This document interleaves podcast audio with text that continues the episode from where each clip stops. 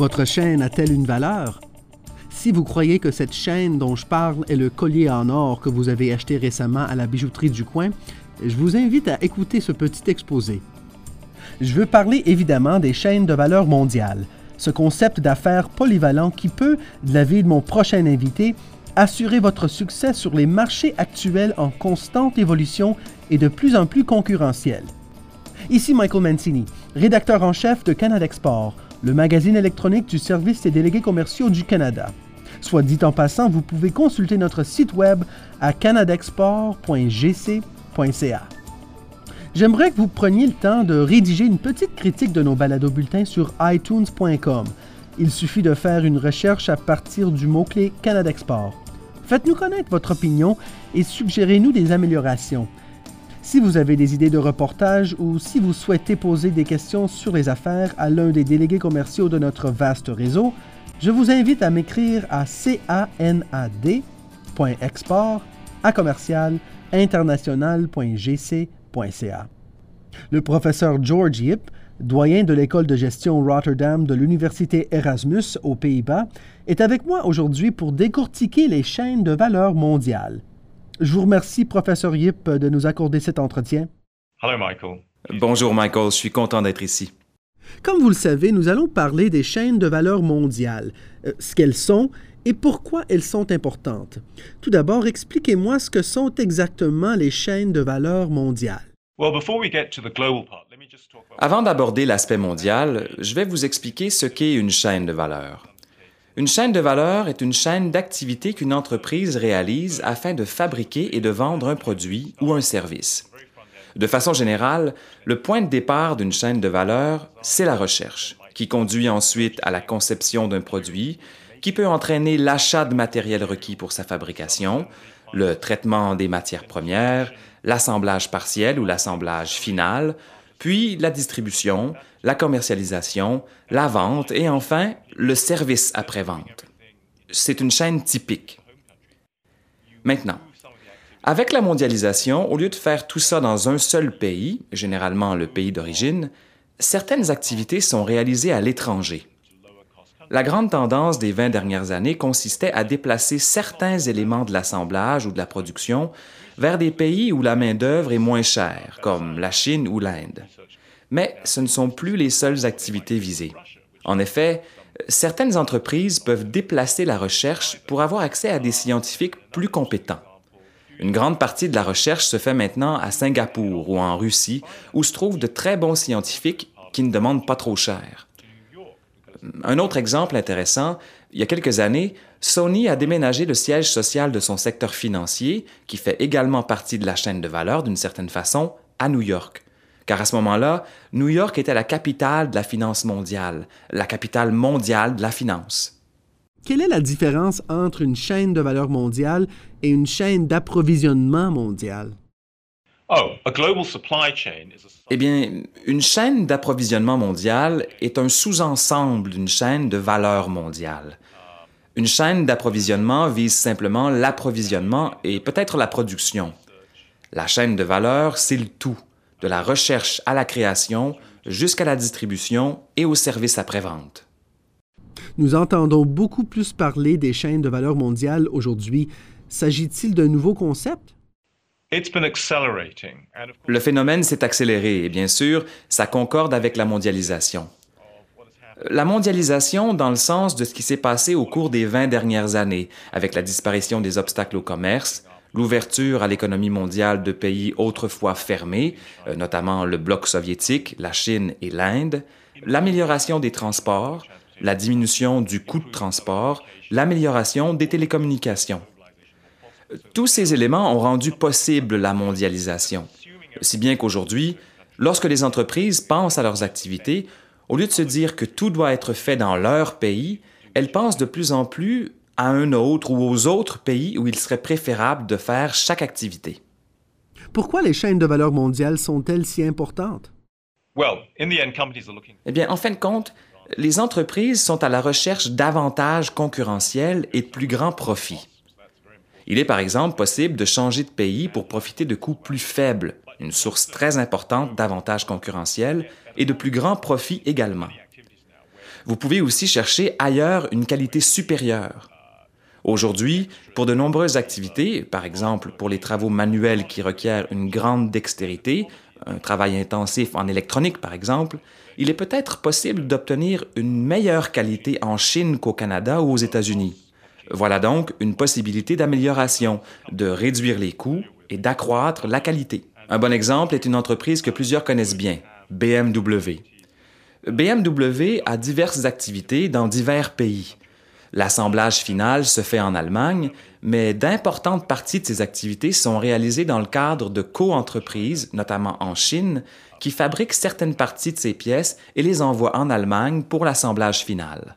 Est-ce qu'un avantage concurrentiel fondé sur le faible coût de la main-d'œuvre est durable? Bien entendu, la majorité des entreprises, particulièrement du Canada, ne vendent pas uniquement un produit à faible coût le faible coût de la main-d'œuvre appuie le produit exclusif qui comporte une certaine technologie, etc. C'est donc nécessaire, mais pas suffisant. Le fait de ne pas profiter d'une main-d'œuvre à faible coût peut nuire à la compétitivité. Si l'on prend l'exemple d'une entreprise canadienne, elle ne peut évidemment pas compter uniquement sur le faible coût de la main-d'œuvre dans d'autres pays, car elle n'aura alors rien à offrir. Elle doit pouvoir offrir un modèle commercial supérieur, une technologie supérieure, une conception supérieure, une gestion supérieure, tout cela appuyé par un faible coût de main-d'œuvre, par l'entremise de la chaîne de valeur mondiale. Quels sont les blocs régionaux émergents des chaînes de valeur mondiale? Qui va où et pourquoi? Au cours des dernières années, bien sûr, les entreprises occidentales ou les entreprises des pays développés, occidentales mais aussi du Japon, également un pays développé, se sont principalement tournés vers l'Asie, bien souvent la Chine, pour ses faibles coûts. On observe aussi cette tendance à l'échelle régionale. Donc, avec l'ALENA, le Nord. Et bien sûr, un des objectifs de l'ALENA était de favoriser les chaînes de valeur régionales. Les entreprises américaines se sont donc tournées vers le Mexique pour une grande partie de leurs travaux d'assemblage, vers les maquiladoras, ces usines installées juste à la frontière. Elles ont poussé comme des champignons le long de la frontière entre les États-Unis et le Mexique. Aussi, en raison des faibles coûts et de la valeur inférieure du dollar canadien, de nombreuses entreprises américaines comme General Motors ont délocalisé une grande partie des activités de leur chaîne de valeur vers le Canada. Euh, c'est ce qu'on appelle le phénomène régional. En Europe, l'Allemagne est le principal exemple en matière de délocalisation des activités vers l'Est. La Pologne est le Mexique de l'Allemagne. L'Allemagne y réalise des activités, ainsi que dans d'autres pays d'Europe centrale et d'Europe de l'Est. Le Japon fait de même dans sa région. Plusieurs de ces activités se font en Chine, au Vietnam ou dans d'autres pays de la région où les coûts sont faibles. Mhm. J'aimerais que nous parlions un peu des différentes chaînes de valeur mondiale. Bon, il est possible de créer sa propre chaîne de valeur mondiale, mais aussi d'exploiter la chaîne de quelqu'un d'autre ou de vendre dans la chaîne de quelqu'un d'autre. Pouvez-vous me citer un exemple d'entreprise qui a créé sa propre chaîne de valeur? Eh bien, plusieurs grandes entreprises créent leur propre chaîne de valeur. Euh, par exemple, aux Pays-Bas, Philips a en quelque sorte créé ses propres usines en Chine et ailleurs, partout dans le monde. Volkswagen, bien sûr, a construit une usine de grande taille au Brésil. En général, les grandes entreprises construisent leur propre chaîne de valeur et les plus petites deviennent ensuite des fournisseurs de ces chaînes de valeur. L'exemple le plus extrême est probablement celui de Sundram Fasteners, une entreprise indienne qui a réduit sa gamme de produits pour fabriquer des bouchons de radiateurs pour General Motors et qui est devenu le fournisseur mondial de bouchons de radiateurs de General Motors. Rabat est un autre exemple. C'est une entreprise hongroise qui fabriquait des camions. À la disparition du rideau de fer, elle a constaté que ces camions ne pouvaient pas concurrencer ceux de Mercedes, de Volvo et d'autres fabricants occidentaux. Elle s'est donc tournée vers la fabrication d'essieux et fait partie maintenant de la chaîne d'approvisionnement en essieux d'entreprises comme Mercedes. Expliquez-moi maintenant comment je dois prendre la décision de déplacer à l'étranger certaines de mes activités. Et une fois que j'ai compris cela, comment je fais pour savoir où aller? Uh, Il y a deux méthodes. La première, c'est de procéder par comparaison. Si vos concurrents emploient déjà cette méthode, vous pouvez analyser ce qu'ils font et voir s'ils en tirent du profit. Si vos concurrents canadiens ou internationaux, américains, européens, etc., réalisent certaines de leurs activités ailleurs et obtiennent une réduction de leurs coûts ou une qualité supérieure, ou les deux, vous devriez suivre leur exemple. L'autre méthode, c'est d'être un pionnier vous-même en vous disant J'ai déjà des activités, voyons si je peux les réaliser ailleurs pour moins cher. Une troisième méthode, c'est de vous en remettre à l'échelle des valeurs. Pour certaines activités, un fournisseur d'un autre pays qui approvisionne plusieurs entreprises est en mesure de baisser ses prix à grande échelle. Les centres d'appel en sont un exemple simple. Euh, si vous êtes une entreprise canadienne qui administre un centre d'appel, le Canada couvre uniquement, enfin, au moins la portion principale du Canada, couvre trois ou quatre fuseaux horaires. Un centre d'appel peut fonctionner uniquement de 10 à 12 heures par jour. Mais si vous vous rendez dans un centre d'appel qui couvre le monde entier, un centre d'appel en Inde sera en mesure de fonctionner 24 heures par jour, 7 jours par semaine et donc d'offrir de faibles coûts fixes. Et quelles sont les grandes difficultés pour les entreprises qui souhaitent construire leur propre chaîne de valeur mondiale? Eh bien, le principal problème, c'est probablement la coordination.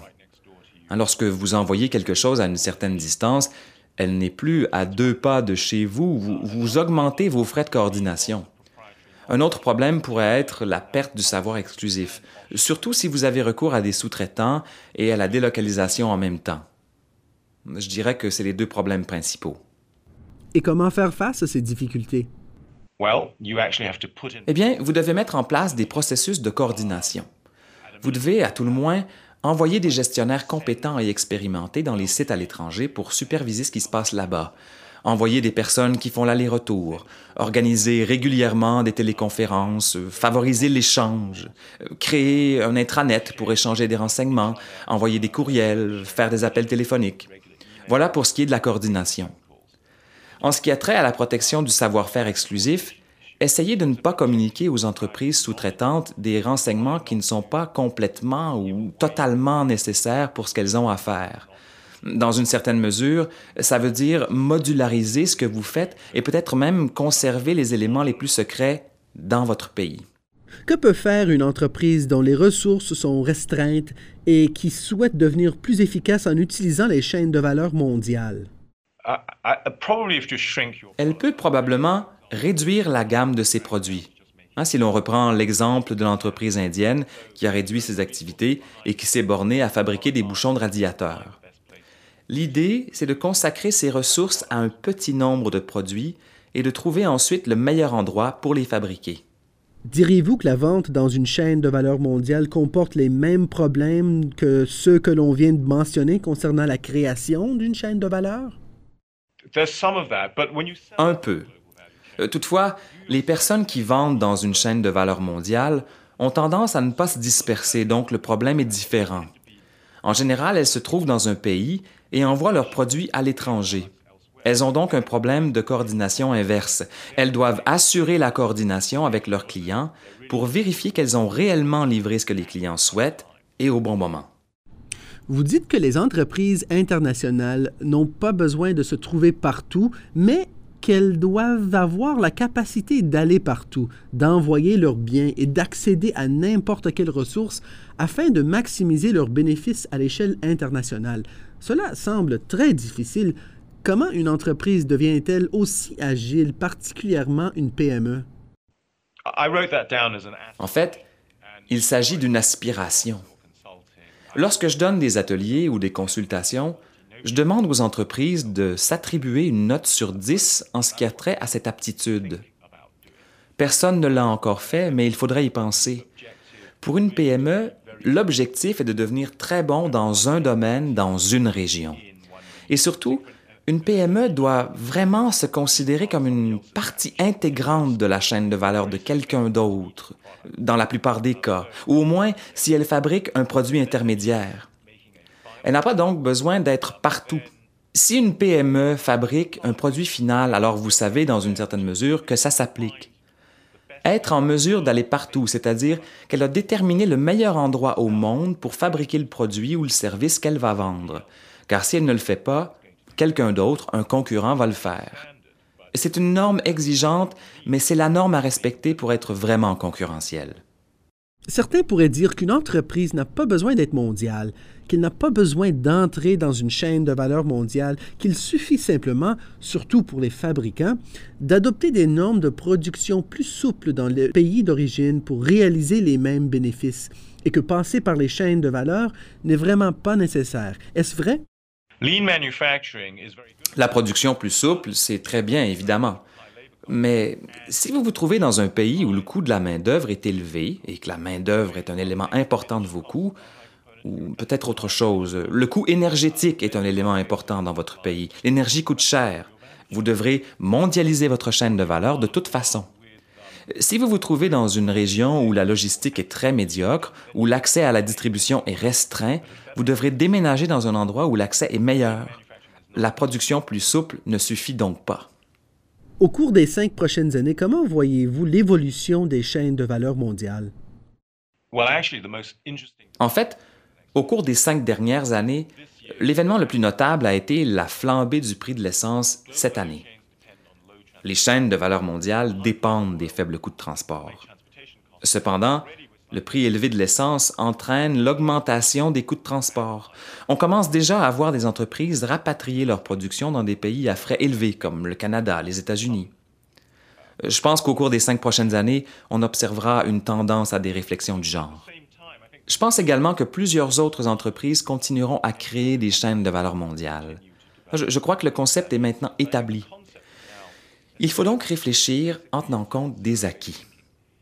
Personne ne peut se croire obligé de réaliser ses activités dans son pays d'origine, voire même dans n'importe quel pays. Vous savez, il faut constamment penser à l'endroit où il est préférable de réaliser une activité tout en tenant compte des frais liés à la délocalisation et à la perturbation, bien sûr. Il faut réfléchir en gardant ces éléments à l'esprit. Selon vous, quelles seront les conséquences de cette volatilité sur les chaînes de valeur mondiales?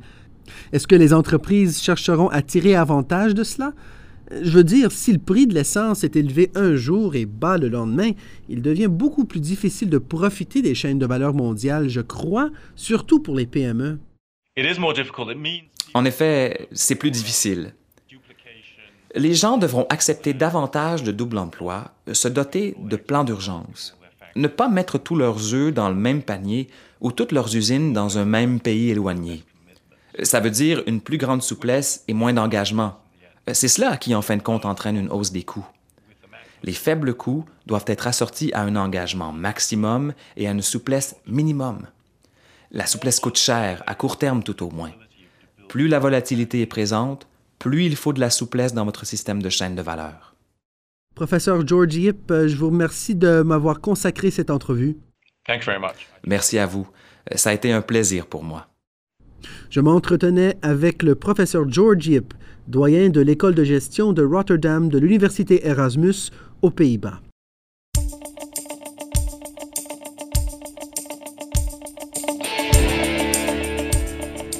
Eh bien, voilà qui met fin à ce balado bulletin de Canada Export.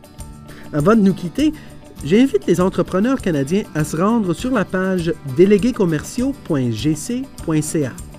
Vous y trouverez le Service des délégués commerciaux du Canada, le plus vaste réseau de spécialistes du commerce international au Canada. Vous pouvez également consulter notre section sur les ressources à canadexport.gc.ca, dans laquelle vous trouverez des liens utiles vers des sites web de chaînes de valeur mondiale. Pendant que vous y êtes, n'hésitez pas à télécharger d'autres balados bulletins et, si vous en avez le temps, faites-moi part de vos commentaires. Vous pouvez aussi nous soumettre vos idées sur itunes.com. Nous aimerions connaître votre opinion. Ici Michael Mancini qui vous dit au revoir.